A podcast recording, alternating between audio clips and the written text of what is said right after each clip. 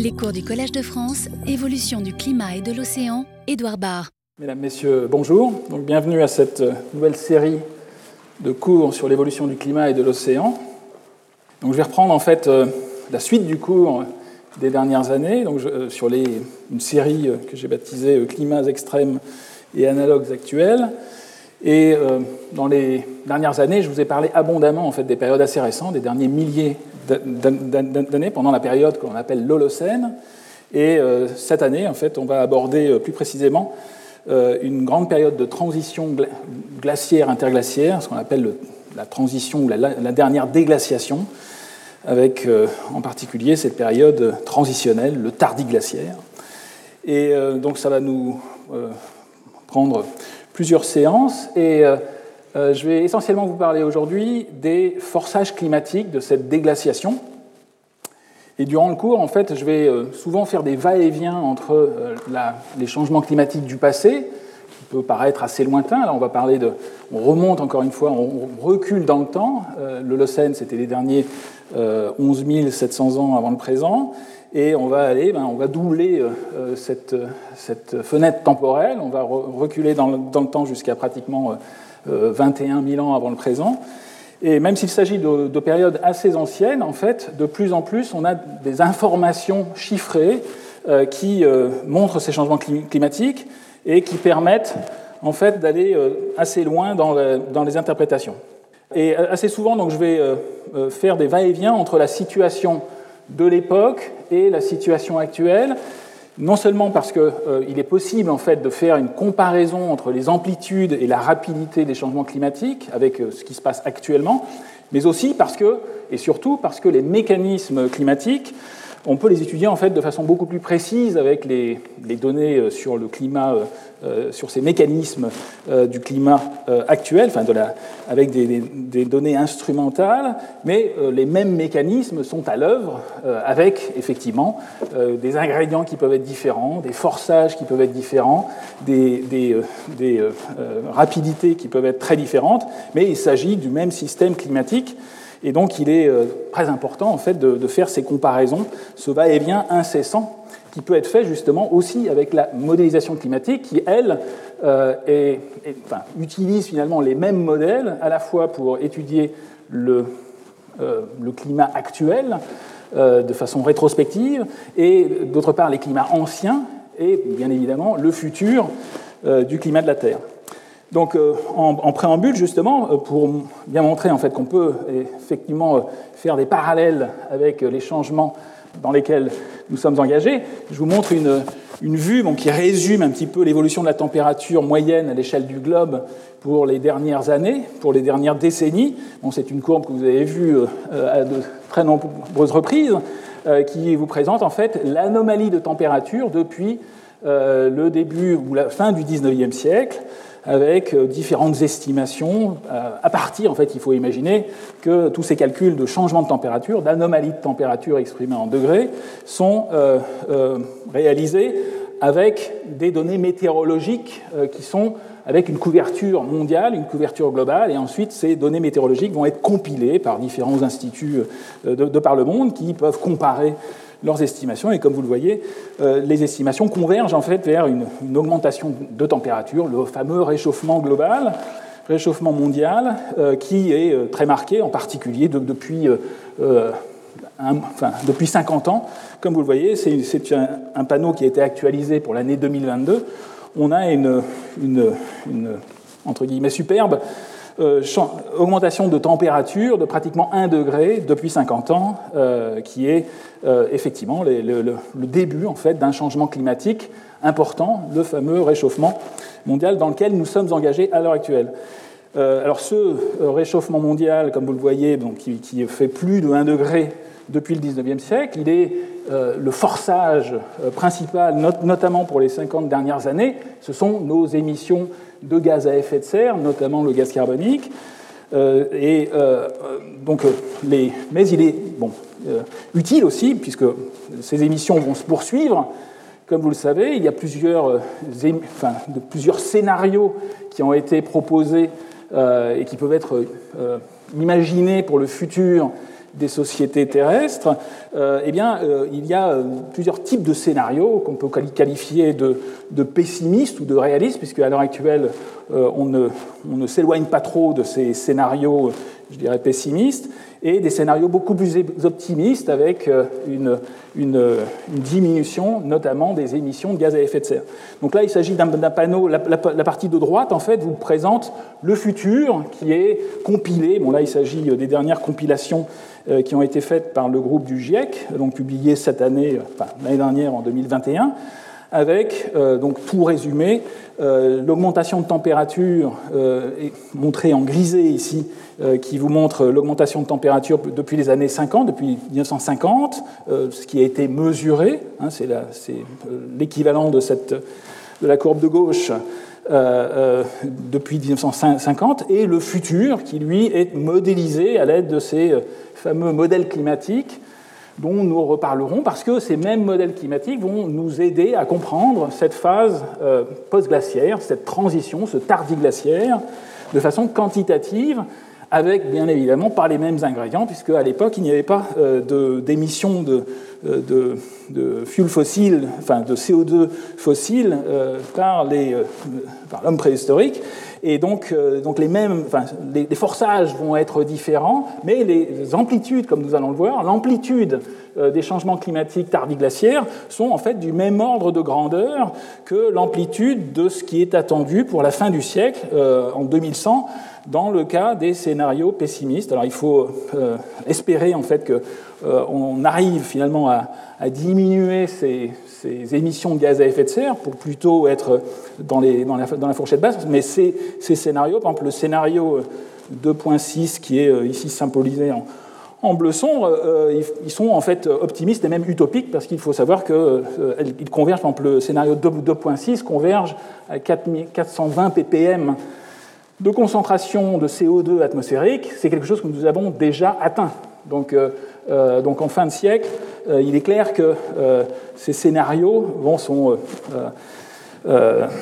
assez optimistes et probablement utopiques pour certains, mais il est important justement de, pouvoir les comparer pour un peu faire le constat et de, de ce qui nous attend prochainement dans les prochaines décennies. Donc un, un changement, une ampleur du changement climatique qui euh, est de l'ordre, euh, ici sur, cette, euh, sur, ce graphe actualisé, qui est de l'ordre de 4 à 5 degrés pour les scénarios business as, usual. Donc si on laisse les émissions perdurer de façon incontrôlée, et cette, cette, amplitude de changement climatique, qui se résume ici à, un changement de température à l'échelle mondiale, est finalement du même ordre de grandeur que ce que nous allons voir pendant cette déglaciation, pendant cette période de transition entre la période glaciaire et la période holocène, qui est ce que l'on appelle la période du tardiglaciaire. Donc, euh, pour résumer un petit peu les choses, j'aime bien montrer cette, ces deux vues en fait qui ont été, euh, qui sont euh, assez anciennes, mais qui en même temps pourraient, enfin, sont actualisées, mais au point de vue de leur qualité artistique, c'est cette carte de comparaison est pour l'instant euh, toujours la meilleure. Euh, vous avez une comparaison directe ici entre la situation il y a 21 000 ans avant le présent, qui correspond justement à, ce maximum de la dernière glaciation, euh, avec une cartographie de l'hémisphère nord de l'époque, qui est caractérisée essentiellement par la présence d'énormes calottes de glace, la calotte Laurentique qui était située sur le Canada, et la calotte phénoscandienne, située euh, à la fois en Scandinavie et, plus, à l'est, et d'autre part d'autres calottes euh, plus petites sur, l'Islande, sur les îles britanniques, un Groenland plus gros, et de l'autre côté de la Terre, euh, dans l'hémisphère sud, l'Antarctique était effectivement plus volumineux. Et ce qui est comparé à gauche, c'est la situation actuelle des glaces et de la morphologie terrestre euh, actuelle, avec essentiellement euh, les glaces continentales euh, de la calotte de glace du Groenland. Alors, à cause de ces changements de volume de calotte des glaces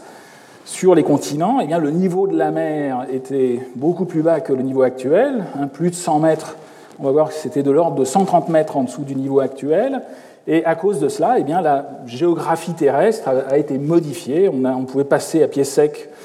depuis l'Alaska jusqu'à la Sibérie.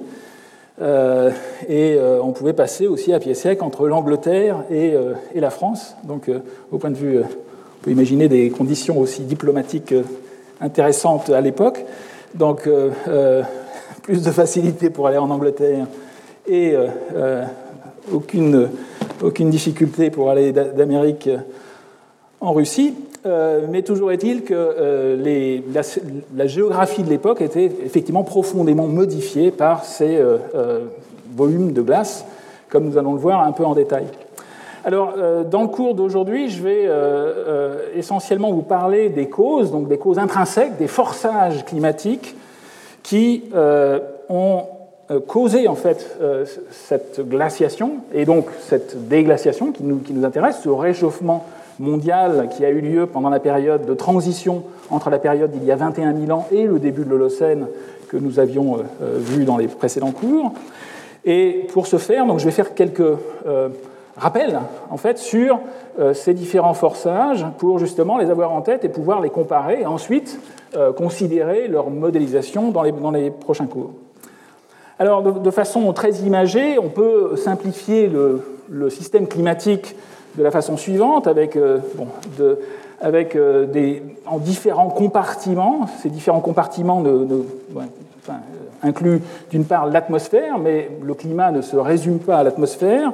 L'atmosphère est un compartiment important, mais il est en contact avec d'autres euh, compartiments du système climatique, euh, notamment euh, l'hydrosphère, les océans, les glaces, l'eau sous forme de glace, cryosphère, à la fois les glaces continentales et les glaces marines, la banquise, comme nous le verrons encore une fois dans le cadre du cours,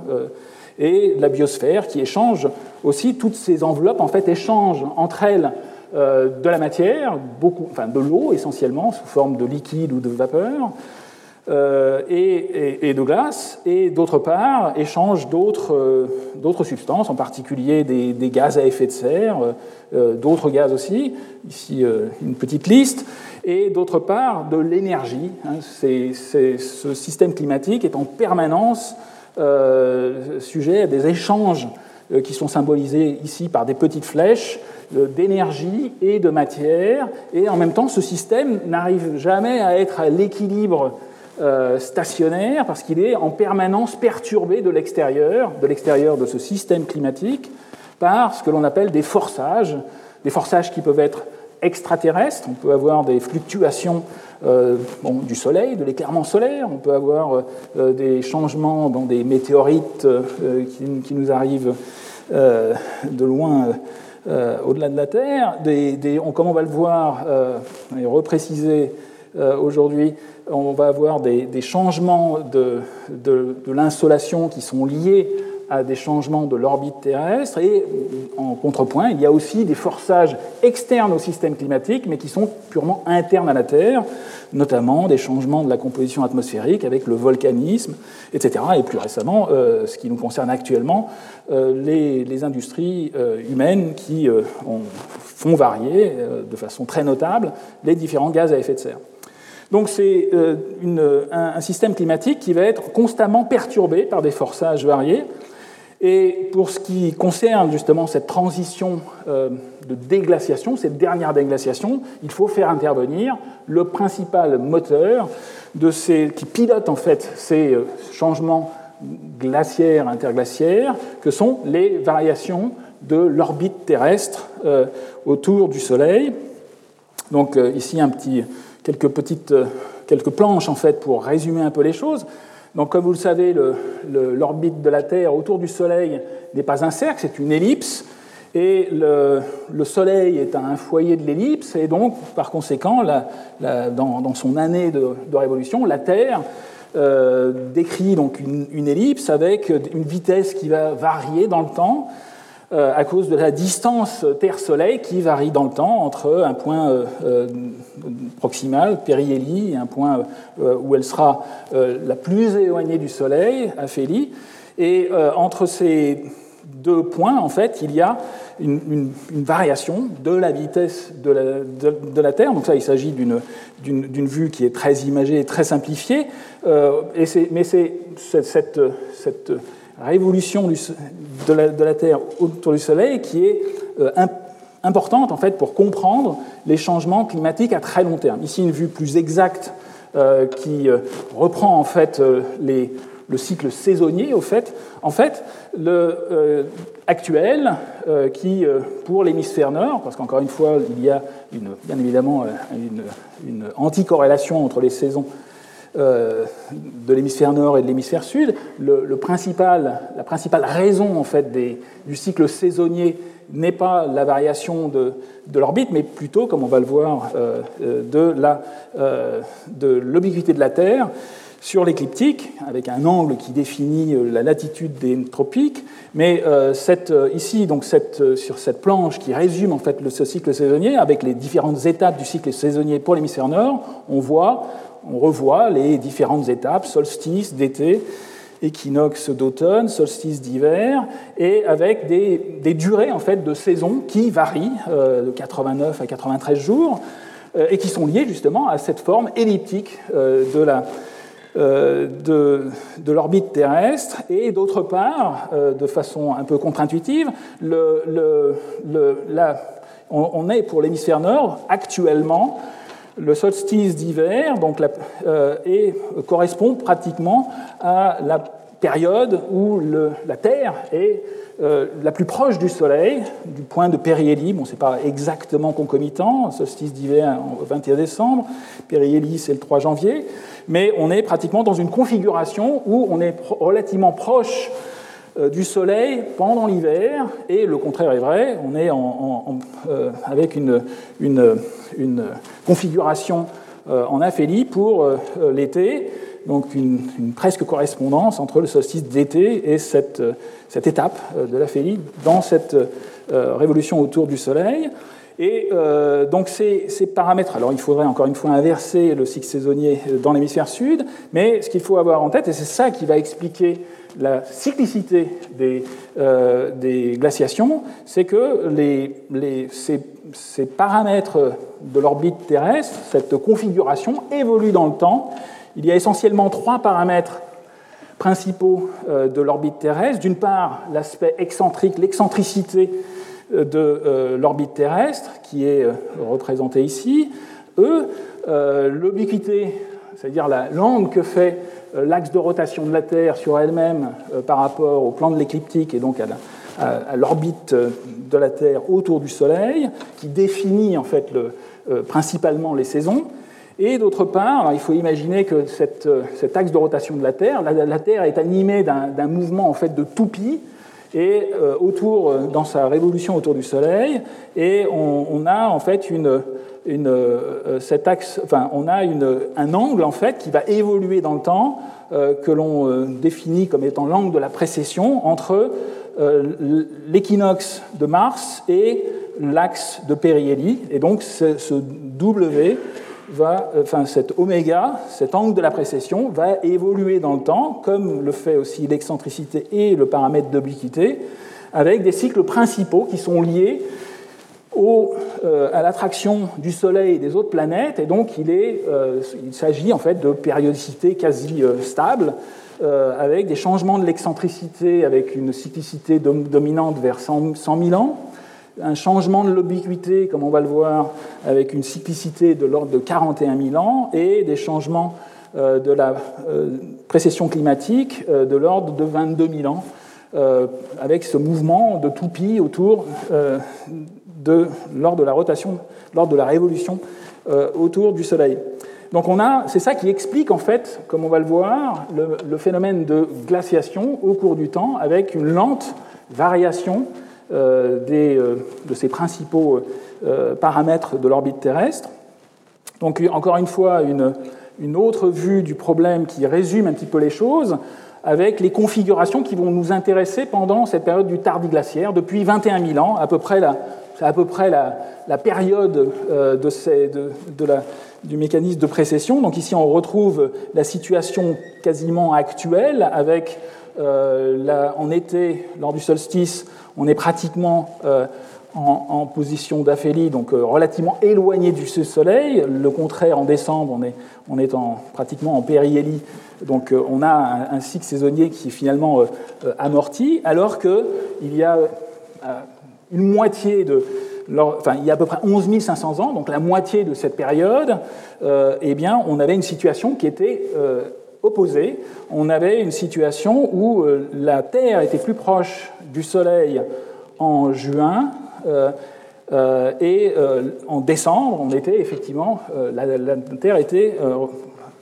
relativement plus éloignée du Soleil. Donc ça a tendance en fait à maximiser l'effet saisonnier. Ça vient se cumuler aux changements qui sont liés euh, à, l'ubiquité. Donc ces trois paramètres, euh, trois paramètres orbitaux vont se conjuguer, vont se cumuler avec des périodicités qui sont différentes, 100 000, pour faire simple, 100 000, 41 000 et, 22 000. Bon, il y a plusieurs périodes, mais peu importe. Et euh, on peut les représenter, il est important en fait de les représenter dans le temps. On ne peut pas se contenter de regarder les, derniers 10 000 ans, enfin on peut le faire, les derniers 10 000 ans ou les derniers 20 000 ans, mais pour avoir une meilleure compréhension des choses, pour voir, euh, il est important d'avoir une vue un peu plus large. Euh, ici, c'est une, ce que je vous montre, c'est un résumé en fait du forçage astronomique sur 300 000 ans, euh, avec à chaque fois ma petite flèche qui évolue comme la flèche du temps, de gauche à droite dans ce cas-là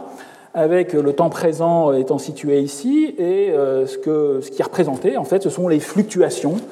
des différents paramètres importants qui vont euh, euh, influer sur le climat de la Terre et, euh, comme nous allons le voir, expliquer en grande partie ces phénomènes de glaciation et notamment cette transition glaciaire, interglaciaire que nous allons étudier durant le cours. Donc, paramètre d'ubiquité, ici, l'ubiquité varie finalement assez peu, entre 22 et 24 degrés, donc c'est ça qui définit l'intensité des saisons une cyclicité de l'ordre de 41 000 ans, une excentricité euh, qui varie aussi dans le temps, de façon, euh, donc l'aspect plus ou moins excentrique de l'orbite de l'ellipse de, la Terre et euh, le paramètre de précession climatique qui combine en fait précession et excentricité, peu importe, qui varie avec une, une, cyclicité rapide ici de l'ordre de 22 000 ans, comme vous le voyez. Et donc, grâce à ces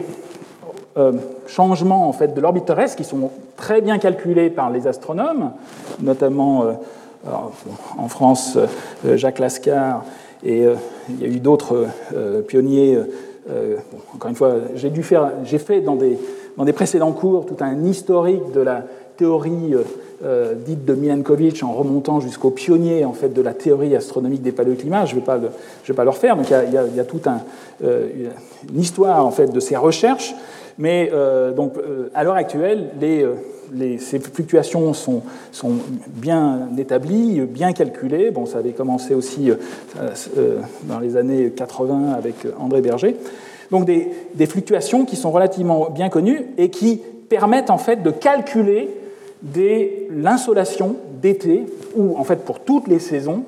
et pour toutes les latitudes de la, Terre au cours du temps. Grâce à ces, calculs en fait, euh, des différents paramètres orbitaux, il est possible, on, peut voir qu'ils vont engendrer des euh, changements de l'insolation. Et je vous l'ai dit au départ, je vous ai montré en fait le contraste entre les calottes de glace euh, de la période glaciaire et de la période actuelle. Euh, je vous ai montré la Laurentide et la, et la, et la, et la calotte phénoscandienne. Euh, ce que j'ai oublié de vous préciser, c'est, mais encore une fois c'est apparent sur cette carte, la latitude moyenne de ces, de ces calottes de glace, qui, étaient, qui sont responsables du changement du niveau marin pendant la glaciation, était entre 60 et 70 nord. Donc c'est pour cela en fait que depuis le début de, ces euh, calculs de, et de, théorie orbitale, euh, les chercheurs se focalisent souvent sur la, euh, reconstitution de l'insolation pour la latitude en été à 65 nord, parce que c'est effectivement cette insolation à 65 nord qui va être majeure pour expliquer les déglaciations et les glaciations. Mais encore une fois, les, lorsque l'on fait de la modélisation en particulier, explicite, euh, on peut prendre en compte, on peut calculer l'insolation pour toutes les saisons et pour toutes les latitudes. C'est ça qu'il faut prendre en compte.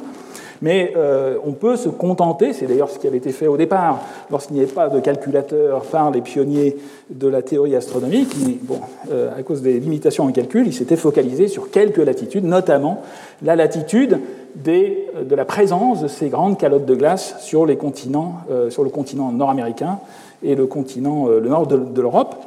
donc vers 65 nord. Et alors, ce qu'il faut voir, c'est que, notamment pour la période qui, nous, concerne, hein, donc on voit ces grandes fluctuations, on, retrouve en fait euh, dans ces fluctuations de l'insolation, on va retrouver, elles sont là en fait la combinaison de ces trois euh, changements des paramètres orbitaux. Et si on fait une analyse fréquentielle, on va trouver en fait les trois périodicités qui sont responsables de ces fluctuations. Mais on voit très nettement que la déglaciation, enfin cette période entre 20 000 ans et l'actuel, et le début de l'Holocène, est caractérisé par un maximum de l'insolation à 65 nord. Et euh, c'est euh, lié au fait qu'on euh, était à cette époque dans une configuration tout à fait favorable en fait à la fonte des calottes de glace qui est résumée sur ce diagramme avec une obliquité qui était maximale, ce qui a tendance en été à, à accroître la saisonnalité, accroître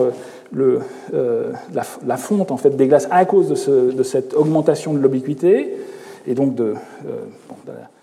euh, de l'insolation pendant l'été, et d'autre part avoir une situation, comme je vous l'ai montré, avec cette cyclicité de la précession qui place la Terre relativement proche du Soleil. Donc on a une combinaison entre les différents facteurs qui font qu'il y a 11-12 000 ans, on était dans une période très favorable avec une montée lente et une descente pendant l'Holocène. Donc euh, c'est ça finalement le principal moteur euh, initial, le pacemaker, comme l'avaient euh, utilisé, utilisé les pionniers du ce sujet pour bon, les changements de l'insolation orbitale constituent un petit peu le pacemaker de cette euh, de ces changements climatiques. C'est en fait ces fluctuations qui vont synchroniser ces variations. Et donc, il est intéressant de le regarder avec une échelle beaucoup plus longue que la dernière déglaciation, sur, par exemple, euh, une échelle de temps de l'ordre du million d'années. Ici, c'est un diagramme en fait qui vous représente d'une part les cycles orbitaux, euh, précession climatique, obliquité, excentricité, différents paramètres avec leur euh, cyclicité interne. Une, parmi d'autres, mais encore une fois, une qui est très importante, l'insolation d'été à 65 nord, euh, qui correspond à la localisation principale de, ces calottes de glace. Et d'autre part, en correspondance, ici, des, une, un, diagramme en fait, qui vous présente des fluctuations glaciaires interglaciaires calculé à partir, enfin, essentiellement euh, qui représente le niveau marin au cours du temps, de façon simplifiée, à partir de mesures isotopiques qui sont réalisées dans des sédiments marins, à partir du delta O18 des foraminifères benthiques en particulier. Donc il faut imaginer des centaines de carottages qui ont été établis de, par le monde et qui permettent de reconstituer les fluctuations glaciaires interglaciaires. Alors on pourrait graduer ici en niveau marin, mais globalement, euh, ici, les points bas correspondent aux maxima glaciaires et euh, la, période, ben, la période de déglaciation, celle qui nous intéresse, que je souligne ici en jaune, euh, elle est représentée ici avec une fluctuation qui est à cette échelle est euh, quasiment verticale, mais qui correspond à une période que l'on va détailler, qui va se dérouler sur pratiquement dix millénaires. Euh, donc, ce que l'important, justement, de, de, regarder ces fluctuations à beaucoup plus long terme, c'est que l'on voit que cette dernière transition glaciaire-interglaciaire, elle est à la fois très importante, mais en même temps, euh, elle est très commune parce que c'est quelque chose qui a eu lieu. Il y a eu des transitions équivalentes pratiquement tous les 100 000 ans Hein, ici, elles sont reportées à chaque fois euh, en gris. Ce sont les périodes de déglaciation avec les maxima interglaciaires du niveau marin, et, enfin, symbolisés ici en, gris. Et euh, ce qu'il faut voir, euh, c'est que pratiquement toutes, les, toutes ces fluctuations, toutes ces transitions toutes ces, ce qu'on appelle des terminaisons, c'est le terme qui est consacré dans la littérature technique, toutes ces déglaciations sont caractérisées par un maximum, c'est ce que j'ai représenté ici avec des flèches vertes, elles sont toutes caractérisées par un maximum de l'insolation à 65 nord qui permet qu'il y ait une configuration qui permet justement le déclassement et cette euh, fonte euh, généralisée des calottes de glace qui ont été formées pendant toute la période. C'est-à-dire qu'ici, euh, ce que je regarde ici, les derniers 120 000 ans, toute cette chose-là représente le dernier grand cycle glaciaire, depuis le dernier interglaciaire, il y a à peu près 120 000 ans, et la période Holocène, qui est notre interglaciaire depuis 11 000 ans.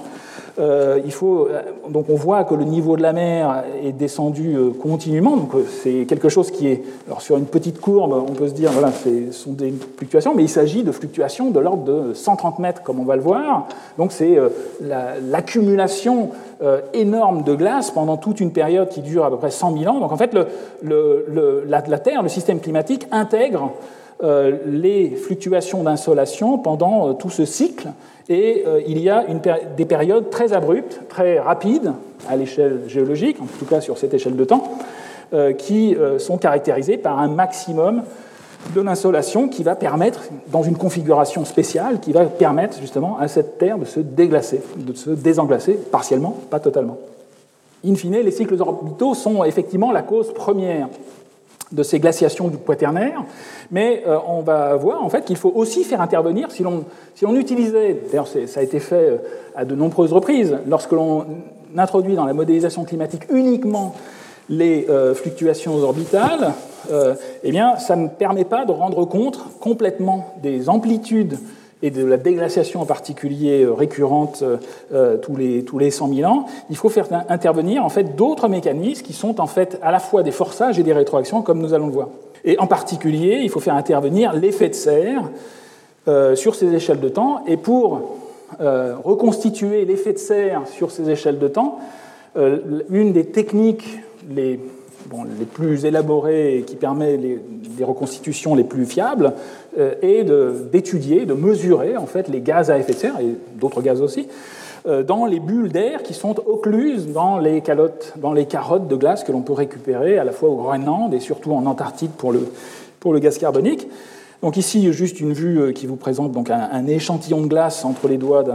d'un collègue glaciologue, où on voit des, des toutes petites bulles et sur la partie droite, une vue en lumière polarisée avec euh, des, bulles d'air que l'on va pouvoir ouvrir et analyser quant à leur contenu. Donc, dans les précédents cours, je vous en ai déjà parlé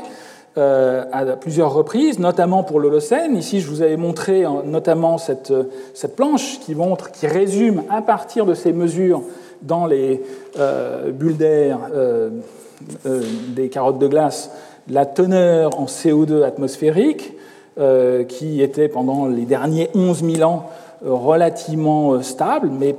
pas complètement. Donc on a vu qu'il y avait une fluctuation de l'ordre entre 260 ppm partie par million en volume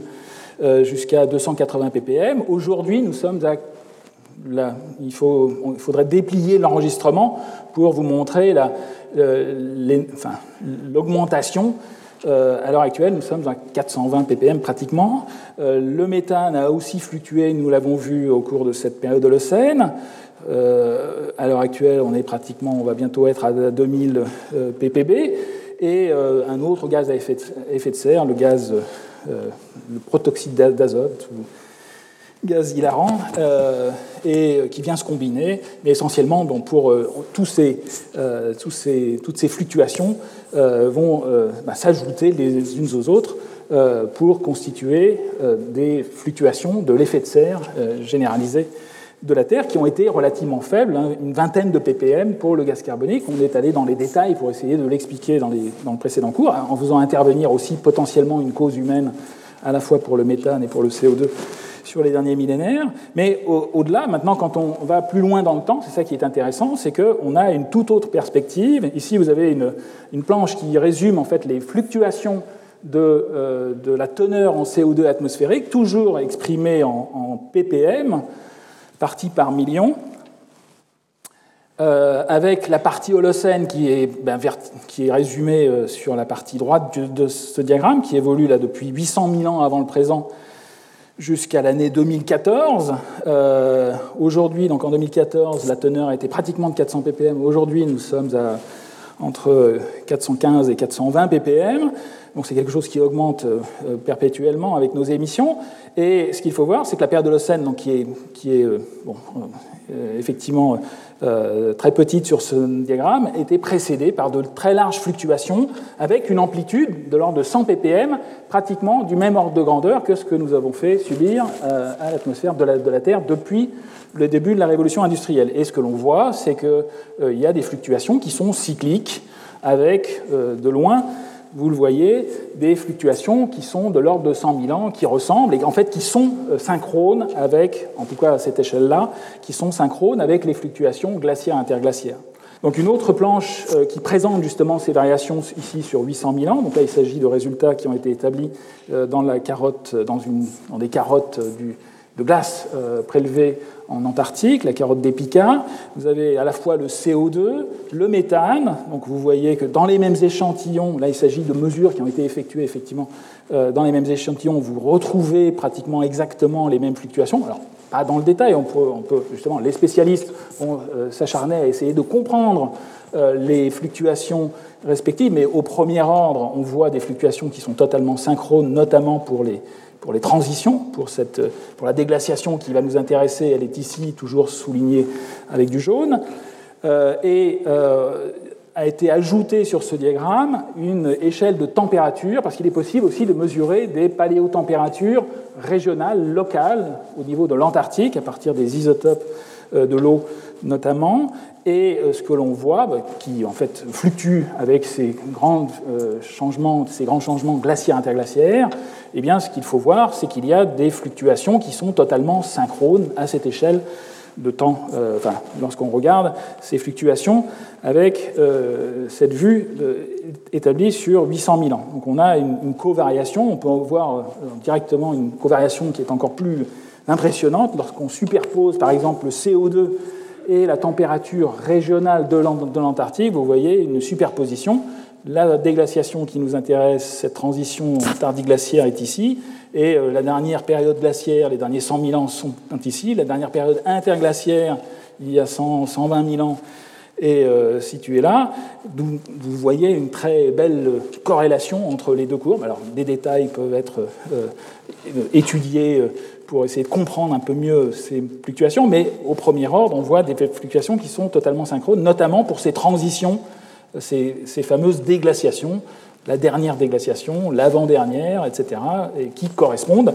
euh, à ces fluctuations aussi de l'insolation à 65 Nord, avec des maxima de l'insolation.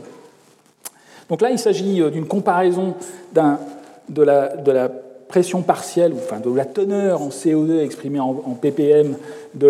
l'atmosphère, qui constitue un, à la fois euh, qui constitue en fait un, forçage climatique, puisque c'est un gaz à effet de serre à l'échelle globale, mais euh, comparé à des températures régionales au niveau de l'Antarctique. Maintenant, si on, essaye de faire une compilation de tous les changements euh, à la fois à basse latitude et à haute latitude, il est possible de faire des comparaisons encore plus, enfin, qui marquent en fait encore plus le fait que toutes ces fluctuations, à cette échelle de temps, sont en fait synchrones. C'est ce que je vous montre ici avec euh, une, compilation, en fait, il s'agit de compilation de très nombreuses mesures établies dans des, euh, pour de, très nombreux sites, des changements à la fois de la P de CO2. Donc là, ici, c'est un diagramme qui se lit de droite à gauche. Hein, je vous rappelle, à chaque fois, je mets une petite flèche. Les conventions chez les auteurs euh, varient. Donc le temps zéro est ici, la déglaciation qui nous intéresse est, soulignée en jaune. Donc depuis 800 000 ans, on voit des fluctuations, on revoit ces fluctuations de CO2 que je vous ai montrées jusqu'à, juste avant. Et euh, surajoutées, en superposition, vous avez une petite courbe euh, jaune qui correspond à... Euh, qui correspond au changement de température de la surface de l'océan établi avec des centaines de carottages euh, de par le monde. Donc c'est euh, SST veut dire sea surface temperature. Donc il faut imaginer des compilations de, beaucoup de sites qui permettent de faire une reconstitution approximative, mais encore une fois moyennée des changements de température qui sont exprimés ici en degrés Celsius. Il est possible aussi, dans les mêmes sédiments, d'étudier les changements de l'océan profond. Hein, c'est ce qui est fait avec cette, euh, la petite courbe ici en, vert sombre. Euh, les changements de température de l'Antarctique, je vous en ai déjà parlé, sont, sont représentés ici avec des, des, deltas de température avec des,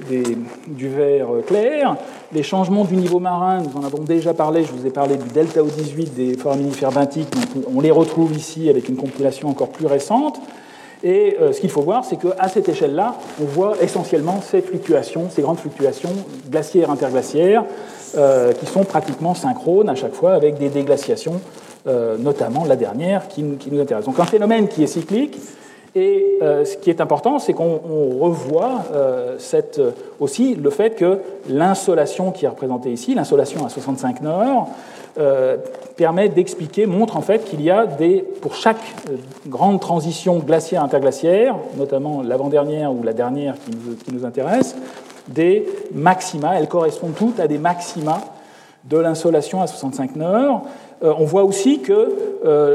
n'y a pas de relation linéaire simple entre le forçage d'insolation et, le, et les changements glaciaires-interglaciaires, notamment il n'y a pas de relation euh, univoque, simple, linéaire entre l'insolation à 65 nord et le niveau marin, ça vient du fait, je l'ai déjà dit, que pendant toute la période de la dernière glaciation, eh bien, il y a construction de ces énormes calottes de glace et que finalement le, la situation il y a 20 000 ans, celle qui est le point de départ de ce que nous allons étudier, euh, elle résulte en fait de l'intégration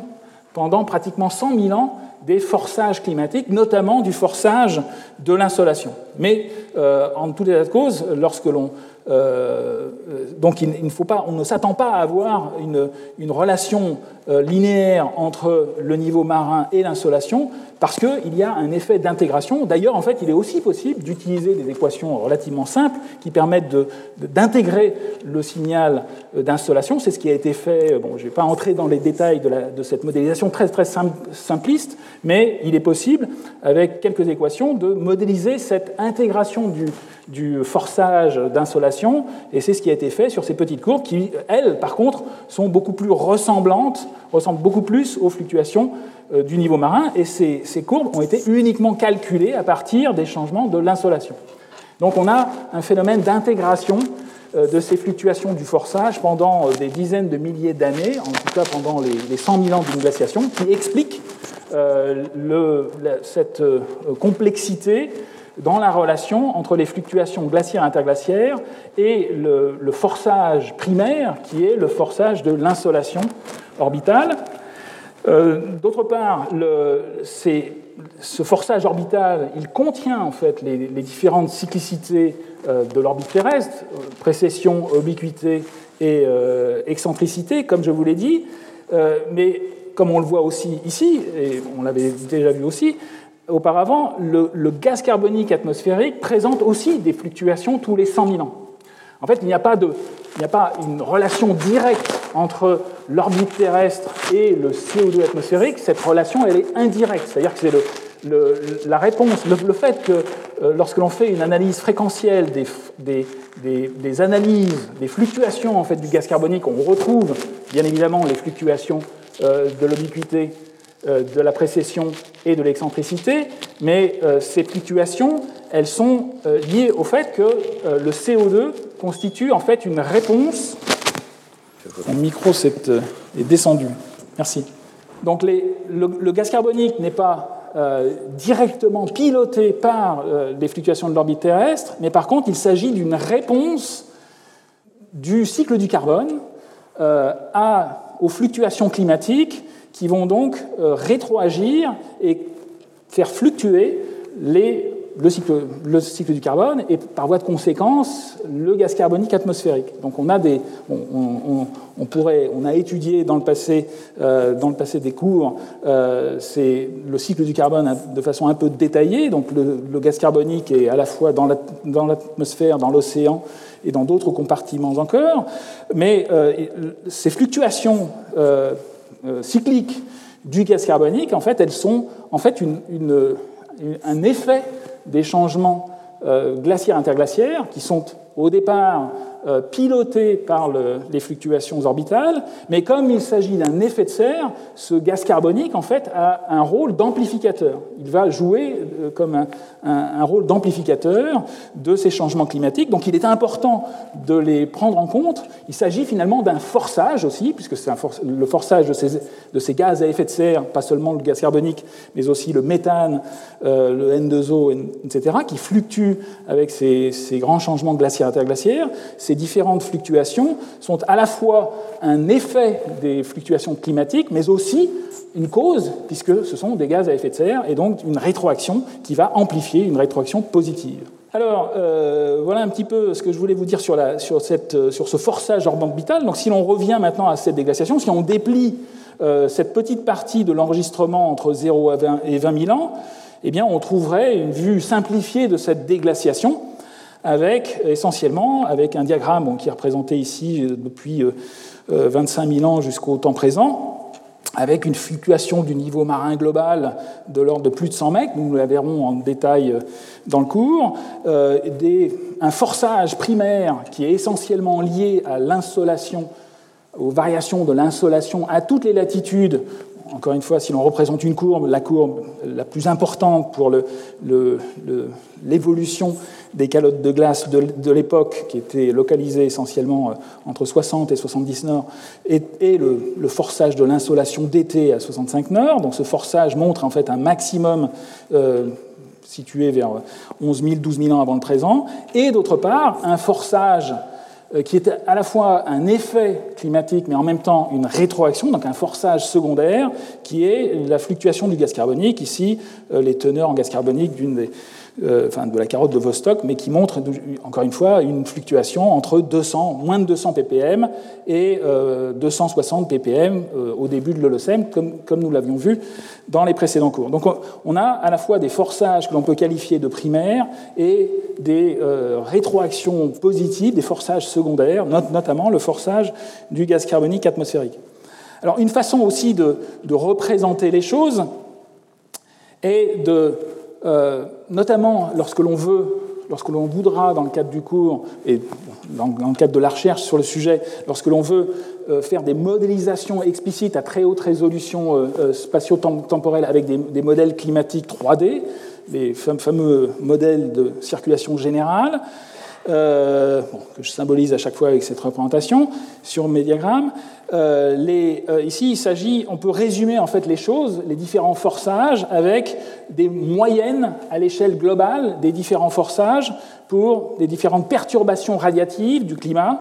euh, pour différentes périodes, notamment pour la période du dernier maximum glaciaire, il y a 21 000 ans, le point de départ de notre déglaciation. Donc il s'agit d'un diagramme résumé à l'échelle mondiale, donc très simplifié, qui euh, représente en fait les choses euh, avec une unité exprimée en watts par mètre carré. Tout à l'heure, je vous ai montré en fait les fluctuations du gaz carbonique atmosphérique. Il est possible d'exprimer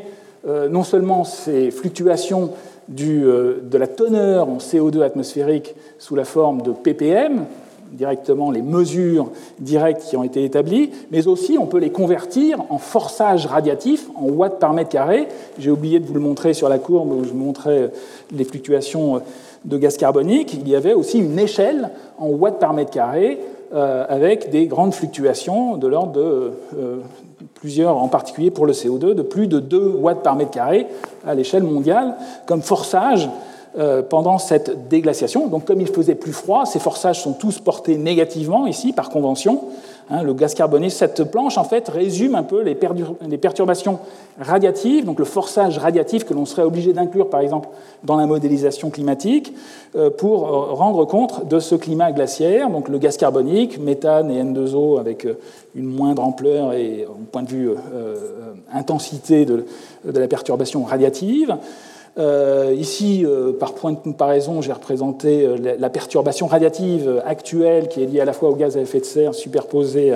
avec l'effet des, aérosols, pour la perturbation actuelle depuis le début de, la révolution industrielle. Donc on, est en réchauffement, alors que pendant la période glaciaire, effectivement, il faisait plus froid, en particulier parce qu'il y avait ces fluctuations de gaz à effet de serre. À cette échelle, de façon un peu contre-intuitive, euh, je vous ai dit que le forçage orbital, c'était un forçage saisonnier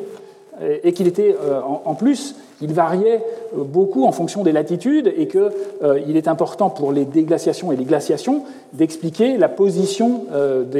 la, croissance en fait des calottes de glace qui ne se fait pas n'importe où sur les continents, elle se fait essentiellement au nord de l'Europe et sur le continent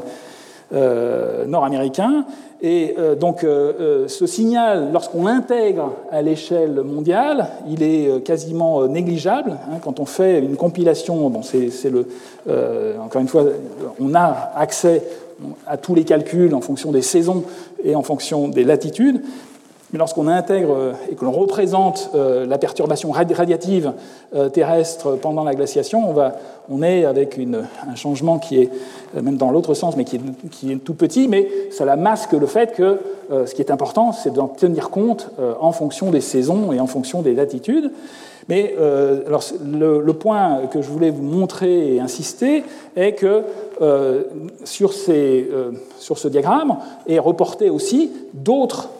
mécanismes, d'autres perturbations radiatives qui sont, alors on va en prendre compte euh, dans la modélisation en particulier euh, à haute résolution de façon en, les imposant à la modélisation comme si c'était des forçages, mais il s'agit en fait essentiellement de rétroaction, de mécanismes qui sont liés au phénomène de glaciation. Notamment, il faut tenir compte de du coefficient de réflexion, de l'albédo, en fait, à la fois des changements qui sont liés au changement de la végétation, mais surtout aussi euh, au fait qu'il y avait des calottes de glace qui ont tendance, euh, comme toutes les glaces, à réfléchir euh, le rayonnement incident du Soleil. Et donc ça aussi, ça va avoir une grosse influence. Il y a aussi les poussières qui interviennent. Mais donc pendant la glaciation, un des mécanismes vraiment très importants de forçage radiatif qui vient s'ajouter au forçage saisonnier et euh, en fonction des latitudes orbitales, du forçage des gaz à effet de serre, rétroaction du cycle du carbone, ce sont aussi les forçages qui sont liés à la présence euh, de ces glaces, euh, qui vont donc avoir un effet de rétroaction sur le climat avec, en réfléchissant, une partie du rayonnement incident du Soleil. donc c'est vrai à la fois pour les glaces continentales et les glaces marines. Euh, c'est ce qui est résumé un petit peu sur cette, euh, sur cette planche qui euh, présente ici une vue imagée de la situation actuelle avec l'hémisphère nord qui est, il n'y a qu'une seule calotte de glace qui est la calotte du Groenland et des glaces de mer, la banquise ici qui est représentée pour une situation actuelle. Et ce qui est important, c'est qu'en fait, cette, ces glaces, à la fois continentales et marines, ont tendance à réfléchir les, euh, le rayonnement solaire. Euh, c'est l'effet de, contraste entre les, réflexions avec une situation sans glace et avec glace est, très important. Ici, vous avez un petit résumé, euh, par exemple pour l'océan, le coefficient d'albédo, le coefficient de réflexion varie entre ici 0,06 pour une incidence directe sur, la, sur la mer. Dès qu'on met de la glace, de la glace nue de la glace, euh, de la banquise, euh, euh, on a 50% du rayonnement qui va être réémis, et dès que, cette glace va être recouverte de neige, eh bien, il va y avoir un coefficient de réflexion beaucoup plus important. Ce coefficient d'albédo ici est de l'ordre de 0,9, donc on va, avoir tendance finalement à refroidir juste par effet de réflexion, de, de, miroir, de cette présence donc à la fois de glace marine et de glace continentale. Euh, il est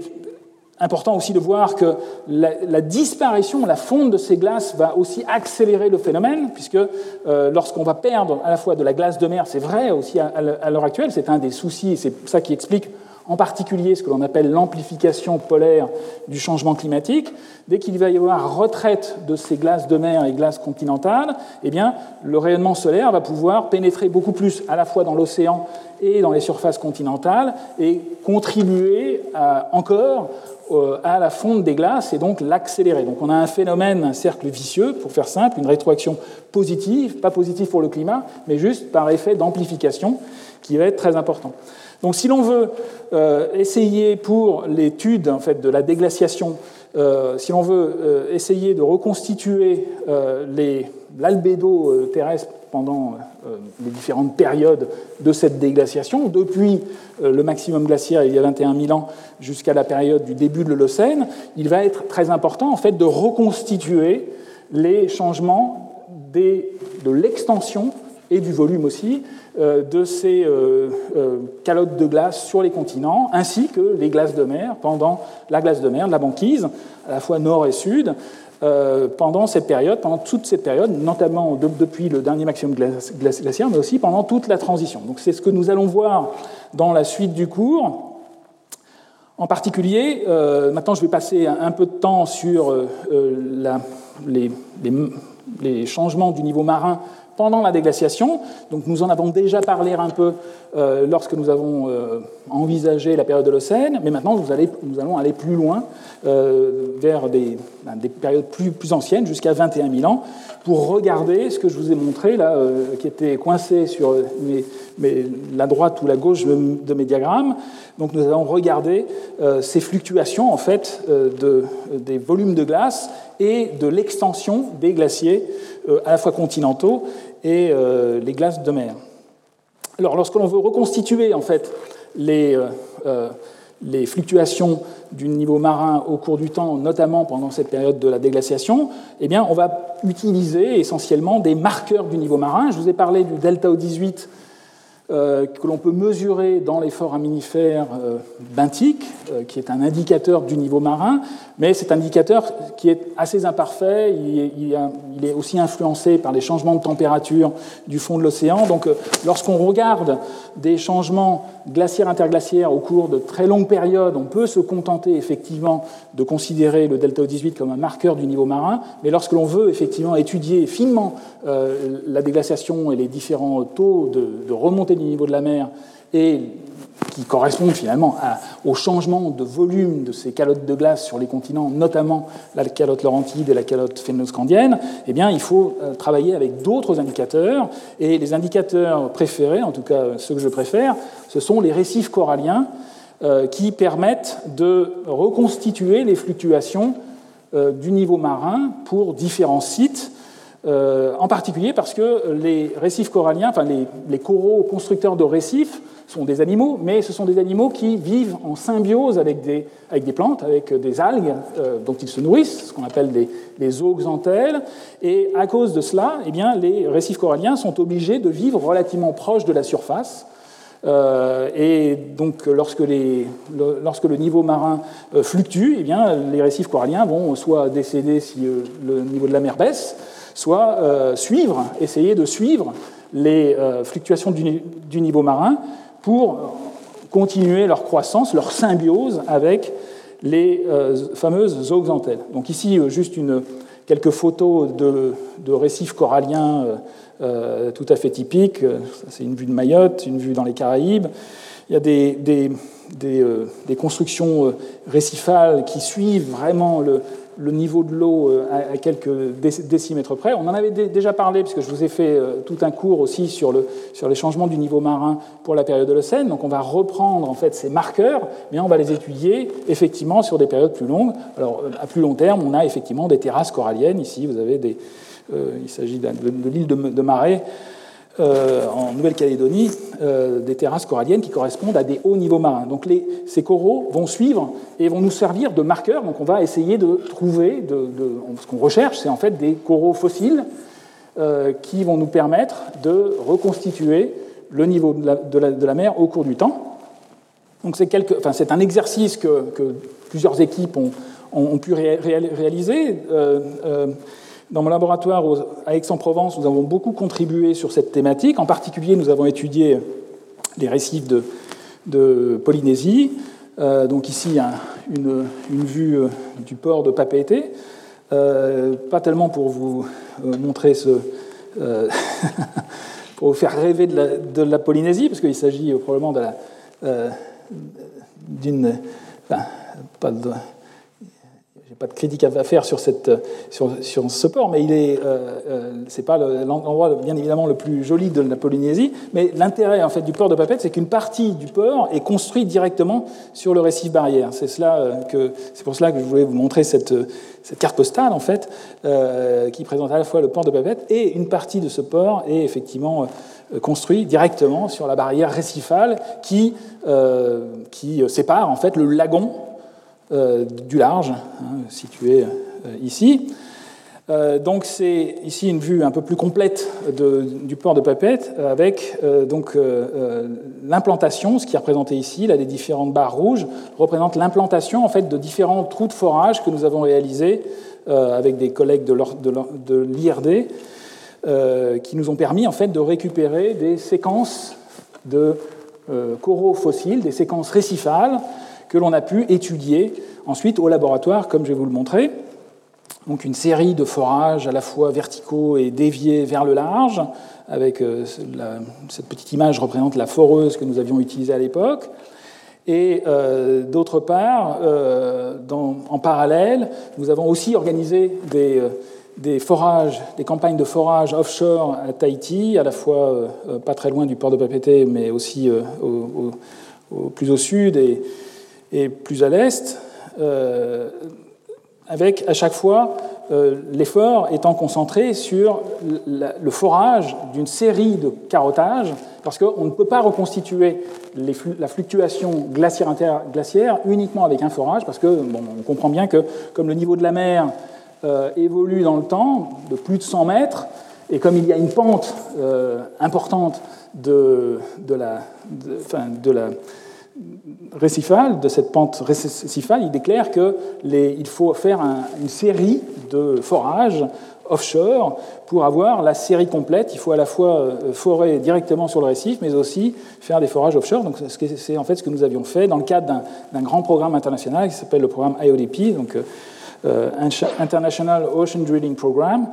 euh, avec euh, un forage, avec une barge de forage, comme vous le voyez ici, qui avait été utilisée pour récupérer euh, de nombreux forages offshore pour compléter ce que nous avions déjà avec les forages sur le récif barrière établi à pied sec à partir du port de Papeete. Donc voici quelques exemples de, de tronçons de carottes récifales. ici, des, euh, euh, deux exemples euh, de, de, carottage. Alors, ce sont des carottages qui, présentent de nombreux trous, c'est-à-dire qu'il y, a des vides, c'est assez différent des carottages de sédiments marins qui sont généralement continus, il n'y a, pas de, problème. Ici, on, rencontre des, coraux fossiles, d'autres organismes qui sont, ici visibles ici sur la photo en gris. Euh, et on peut rencontrer aussi cette carotte euh, singulière. Euh, on pourrait la regarder un peu plus en détail, mais on, voit un contact en fait entre la série post-glaciaire, celle qui va nous intéresser, et des coraux beaucoup plus anciens qui sont en fait altérés, qui correspondent à des, récifs beaucoup plus anciens. Donc on a un contact, une non-conformité géologique ici, avec euh, un contact direct entre des objets qui sont beaucoup plus anciens que la série post-glaciaire. Alors quand je dis beaucoup plus ancien, c'est qu'il faut aussi pouvoir dater. L'information sur le niveau de la mer, elle est fournie directement par euh, les coraux. Les coraux poussent euh, relativement proches de la surface de l'océan, donc ils vont suivre au cours de la déglaciation euh, le niveau de la mer, mais en plus, il faut les dater, il faut utiliser des méthodes de géochronologie, et les deux méthodes de géochronologie que nous utilisons en particulier euh, à Aix euh, dans mon, dans mon laboratoire, ce sont les, datations à l'uranium-thorium et les datations avec le radiocarbone, donc ici des, des, des vues de deux outils que nous pouvons utiliser pour ces datations. Donc on, peut reconstituer, chaque corail va pouvoir nous donner un point sur cette remontée euh, du niveau marin euh, post-glaciaire euh, pendant cette transition du tardis glaciaire. Alors ici, vous sont présentés plusieurs types d'échantillons. il faut en plus étudier finement, donc il y a, toute une équipe derrière. qui va étudier finement à la fois faire de la géochronologie, mais aussi étudier dans le détail, faire de la paléontologie et essayer de reconnaître les différentes espèces, parce que les différentes espèces de coraux ne poussent pas exactement à la même profondeur, et pour reconstituer des fluctuations glaciaires interglaciaires, il vaut mieux travailler sur des coraux qui ont un, habitat à l'heure actuelle, étudié à l'heure actuelle euh, euh, en plein océan, relativement contraint, relativement faible, euh, plutôt que des coraux ubiquistes qui peuvent pousser à entre 0 et 50 mètres de profondeur. Il y a des coraux effectivement qui, arrivent à pousser à, des profondeurs importantes, tout en maintenant leur, symbiose avec les eaux. Et bon, ces coraux, lorsqu'on les trouve à l'état fossile, eh ils ne sont pas très intéressants pour les reconstitutions du niveau de la mer parce que leur information paléobathymétrique est euh, moins importante que d'autres. Euh, c'est ce qui est en fait symbolisé sur, cette, sur ce graphique qui résume la distribution bathymétrique en fait, des organismes calcaires en Polynésie, enfin, en particulier enfin, dans, tout le domaine indo-pacifique. Donc, je vais faire bien évidemment euh, aucun détail sur ce sujet, mais ici vous avez les différentes espèces de coraux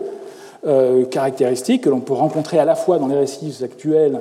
euh, et dans les, dans les carottages, avec leur euh, profondeur d'habitat actuel. donc vous voyez que certains sont, sont, sont relativement fiables au point de vue de leur information paléobathymétrique, qui vont être confinés aux premiers 5 mètres, ou premiers mètres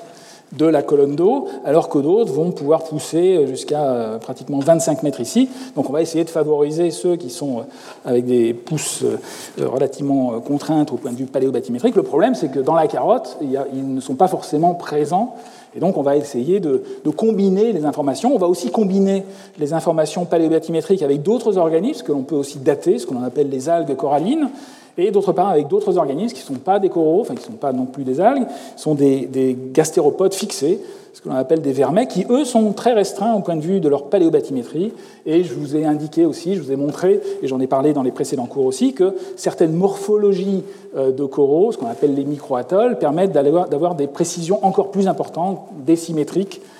sur euh, les changements du niveau marin. Mais encore une fois, l'exercice, il est euh, un peu toujours le même, c'est-à-dire qu'on va faire des forages et essayer de reconstituer ces fluctuations du niveau marin. Donc voici, j'en avais parlé déjà lorsqu'on avait considéré la période de l'Océan, mais maintenant on va effectivement se plonger vers la, partie la, plus ancienne. voici en fait le résumé un petit peu des travaux que nous avons réalisés et qui sont donc, euh, qui font partie maintenant de la, de la, littérature sur le sujet, qui sont euh, importants en fait pour reconstituer ces fluctuations de volume des, glaces sur les continents et donc de niveau de la mer euh, pendant cette période de transition post-glaciaire. Vous avez un graphique en fait qui représente au cours du temps, depuis 20 000 ans avant le présent, le dernier maximum glaciaire, l'augmentation du niveau marin euh, à partir de ces coraux. Donc chaque petit, euh, point, chaque petit triangle représente euh, un échantillon caractérisé par des coraux et d'autres organismes qui ont été étudiés pour leur signification paléobathymétrique et datés avec les méthodes uranium-thorium ou carbone-14 et qui permettent de reconstituer ce niveau de la mer au cours du temps et de reconstituer cette courbe du niveau marin donc qui démarre ici vers 120 mètres vers 16 000 ans pour culminer pour la période de l'Océan, avec les, changements euh, très faibles pour cette période de l'Océan, avec euh, euh, un niveau de la mer qui est quasiment le même que le niveau actuel. Donc on a une augmentation de plus de 120 mètres à Tahiti. ce qui est représenté aussi ici, ce sont les, les taux d'augmentation pendant certaines périodes exprimés en millimètres par an, donc intégrés sur plusieurs siècles. Euh, avec des, globalement, pendant toute cette déglaciation, un taux d'augmentation qui est en moyenne de l'ordre d'une douzaine de millimètres par an. Euh, mais euh, ce que l'on a découvert en faisant ces analyses, on l'avait aussi vu avec d'autres enregistrements dans, les, dans les Caraïbes, en particulier à la Barbade, on a pu mettre en évidence en fait une période d'accélération ce qu'on a appelé le Meltotoples 1A, avec une période de, un saut en fait du niveau de la mer de pratiquement une quinzaine de mètres, avec un taux d'augmentation qui, est, qui était de l'ordre de 40 à 50 mm par an pendant plusieurs siècles. Donc il faut imaginer, enfin 15 mètres de niveau de la mer, c'est deux fois le Groenland au point de vue fonte des glaces en quelques siècles. Donc c'est énorme au point de vue phénomène climatique. Et 40 à 50 mm par an, eh c'est quelque chose que l'on peut comparer euh, avec, euh, et les 12 mm par an euh, moyens, je dirais, pendant toute la déglaciation, on peut les comparer aussi avec les fluctuations actuelles qui sont résumées ici. avec, encore une fois, je voulais effectivement quelquefois faire des parallèles sur les amplitudes de ces changements climatiques du passé avec les changements, les changements actuels,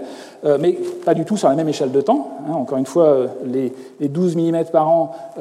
sont, vont intervenir sur une période de l'ordre de enfin, sur une période très longue, euh, alors que là, il s'agit d'une accélération qui est relativement récente. Ici, c'est un diagramme en fait, qui est un peu similaire à celui que je vous ai montré tout à fait en préambule de notre cours, avec euh, l'évolution depuis euh, le 19e siècle, la fin du 19e siècle, du niveau de la mer, qui, a pu être mesuré à partir des données marégraphiques, des marégraphes, hein, on en a déjà parlé aussi dans des précédents cours, et les données euh, beaucoup plus précises et cartographiées à l'échelle de, la planète, données par les satellites altimétriques qui permettent à l'heure actuelle de quantifier, avec, sur les dernières décennies, une euh, moyenne qui est de l'ordre, à l'heure actuelle, de 3 mm, d'un peu plus de 3 mm par an. Donc on, euh, voit que euh, pendant cette déglaciation, on avait pratiquement 4 fois plus de taux d'augmentation que, cette, euh, que la fluctuation actuelle. Et euh, il y a eu en particulier ce phénomène de débâcle euh,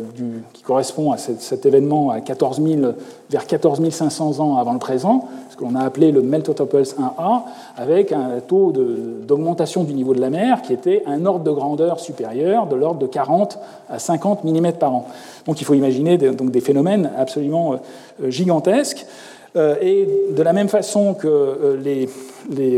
le GIEC a compilé euh, les euh, modélisations climatiques pour le futur. Le GIEC, encore très récemment, ici il s'agit d'un diagramme actualisé avec le dernier rapport, euh, ce que je vous montre ici, ce sont les fluctuations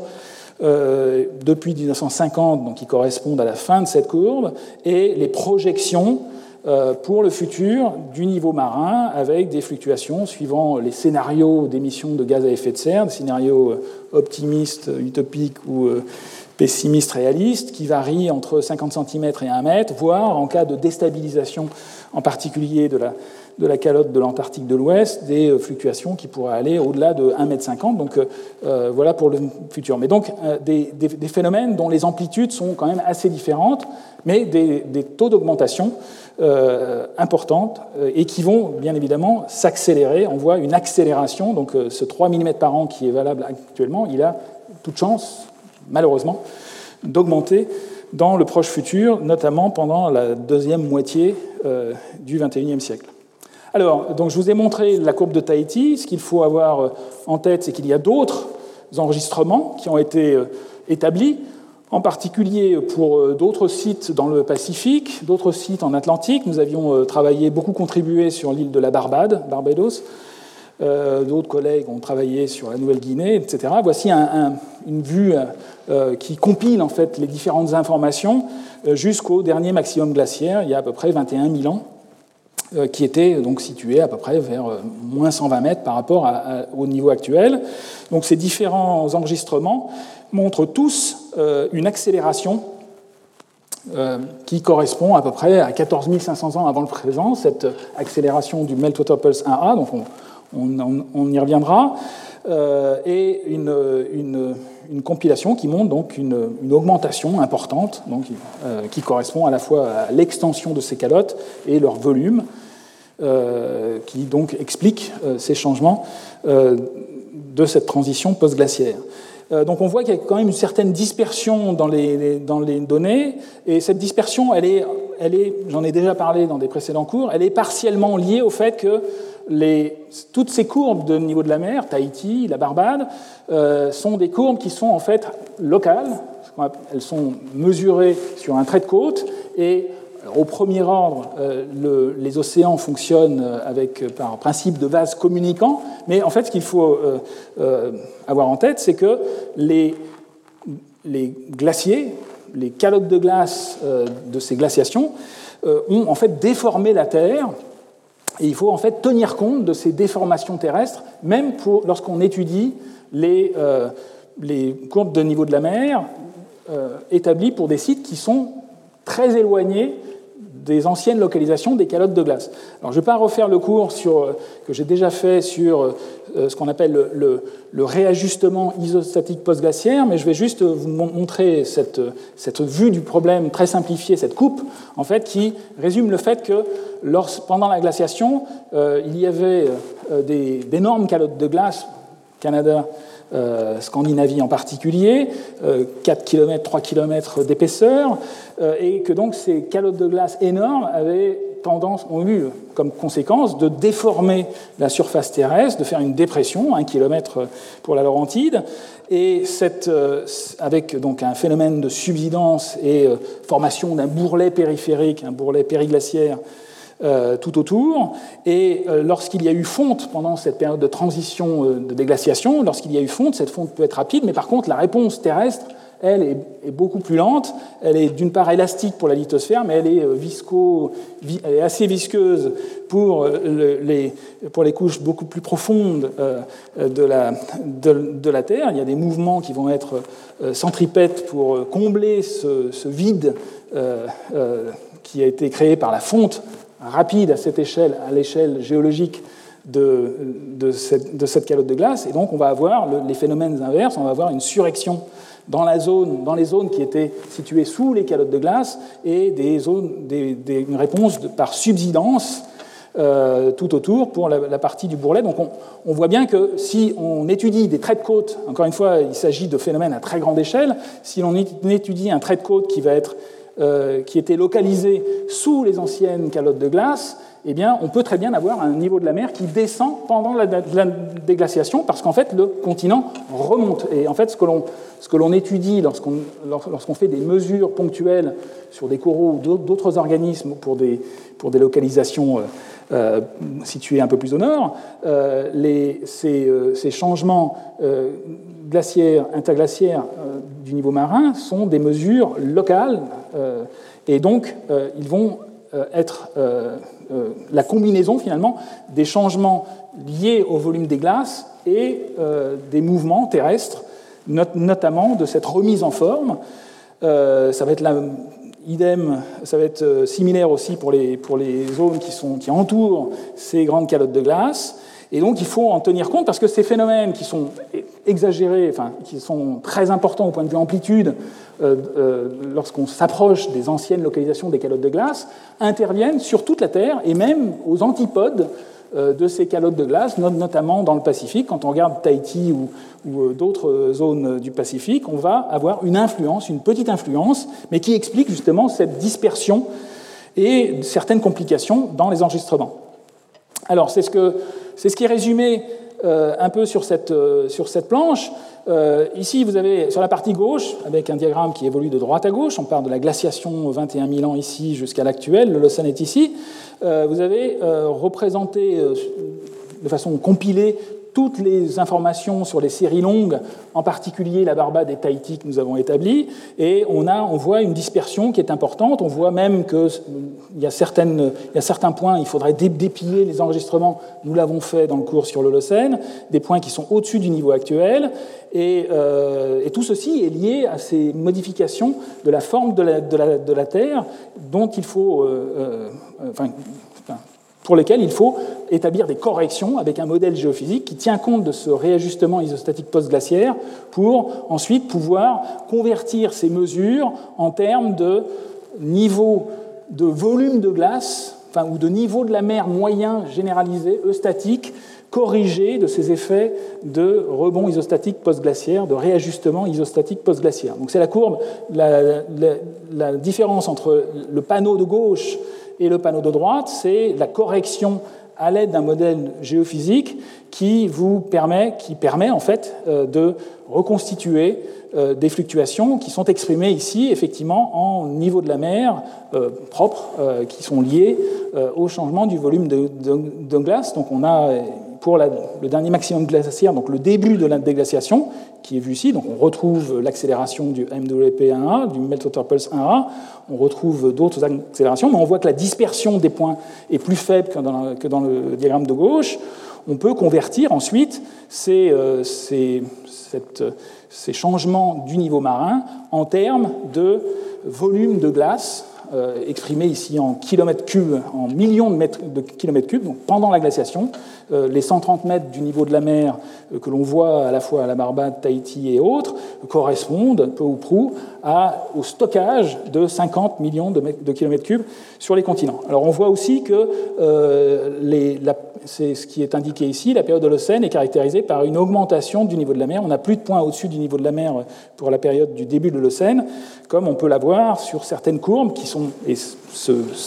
ces choses-là sont liées à ce réajustement isostatique post-glaciaire, voire les cours que nous avions fait euh, euh, l'année dernière. Alors, euh, donc ces volumes de glace que l'on peut quantifier pour toute la déglaciation et ces accélérations de la déglaciation permettent en fait de connaître les volumes de glace stockés sur les continents, mais euh, il faut aussi avoir une idée de l'extension de ces calottes de glace. Alors, l'extension de ces calottes de glace, euh, c'est le sujet en fait euh, de, la, de, la, suite du cours, mais on peut en avoir une idée au premier ordre en considérant uniquement les mesures actuelles du réajustement isostatique post-glaciaire qui continuent encore à l'heure actuelle. Les zones qui étaient englacées remontent encore actuellement. On peut le mesurer avec des GPS. Ici, vous avez deux cartes, une qui correspond à, à l'Amérique du Nord et l'autre qui correspond à la Scandinavie, où l'on retrouve en fait des, mesures par GPS. Le continent remonte avec des, euh, des, vitesses de montée qui sont exprimées ici en millimètres par an. Donc au centre, au niveau de la baie d'Hudson, on a des remontées du continent qui sont de l'ordre du centimètre par an. De même pour le fond de, ce qu'on appelle le golfe de Botany, ici, avec des remontées qui sont, au-delà de 10 mm par an, donc 1 cm par an. Et ceci a une conséquence, en fait, sur les changements du niveau marin, mais permet de localiser en fait, les anciennes calottes de glace, la calotte laurentide et la calotte euh, phénoscandienne. C'était d'une part, lorsque les, les, premiers géophysiciens ont étudié, euh, ça leur a permis en fait d'estimer aussi les volumes de glace et de les comparer avec ce que l'on peut obtenir avec les mesures sur le, niveau de la mer, et, mais on voit très nettement, euh, par exemple ici, le contraste entre les zones où il y a remontée, qui étaient situées sous la calotte de glace, et la zone périphérique, où là, le, les, mesures GPS indiquent que le continent descend. Hein, il s'agit de, ce bourrelet euh, périphérique, périglaciaire, qui a tendance ensuite à subsider, à, descendre au cours du temps à l'heure actuelle. Et donc, on, on, voit, on matérialise en fait l'extension géographique euh, de la calotte laurentide et de la calotte phénoscandienne. Donc, dans le prochain cours, nous allons voir plus de détails en fait justement sur d'autres types de reconstitution parce que euh, la reconstitution pour essayer de, contraindre et d'établir la, localisation et l'extension de ces calottes de glace continentales, elle est relativement incertaine si on se contente de regarder les, les phénomènes de géophysique actuels et le volume intégré de glace à l'échelle de la planète, avec le niveau de la mer comme je vous l'ai montré. On va aussi se servir d'autres informations, euh, d'autres traces géologiques, géomorphologiques qui sont laissées qui ont été laissés par les glaciers de, l'époque, et ça va être le sujet en fait de la suite du cours euh, pour essayer d'établir euh, du mieux que l'on peut ces fluctuations de la présence des glaciers pendant la glaciation et au cours de cette déglaciation. Donc voilà, je termine ici pour aujourd'hui, et donc la semaine prochaine nous parlerons encore plus de glace. Merci de votre attention. Retrouvez tous les contenus du Collège de France sur www.colège-2-france.fr.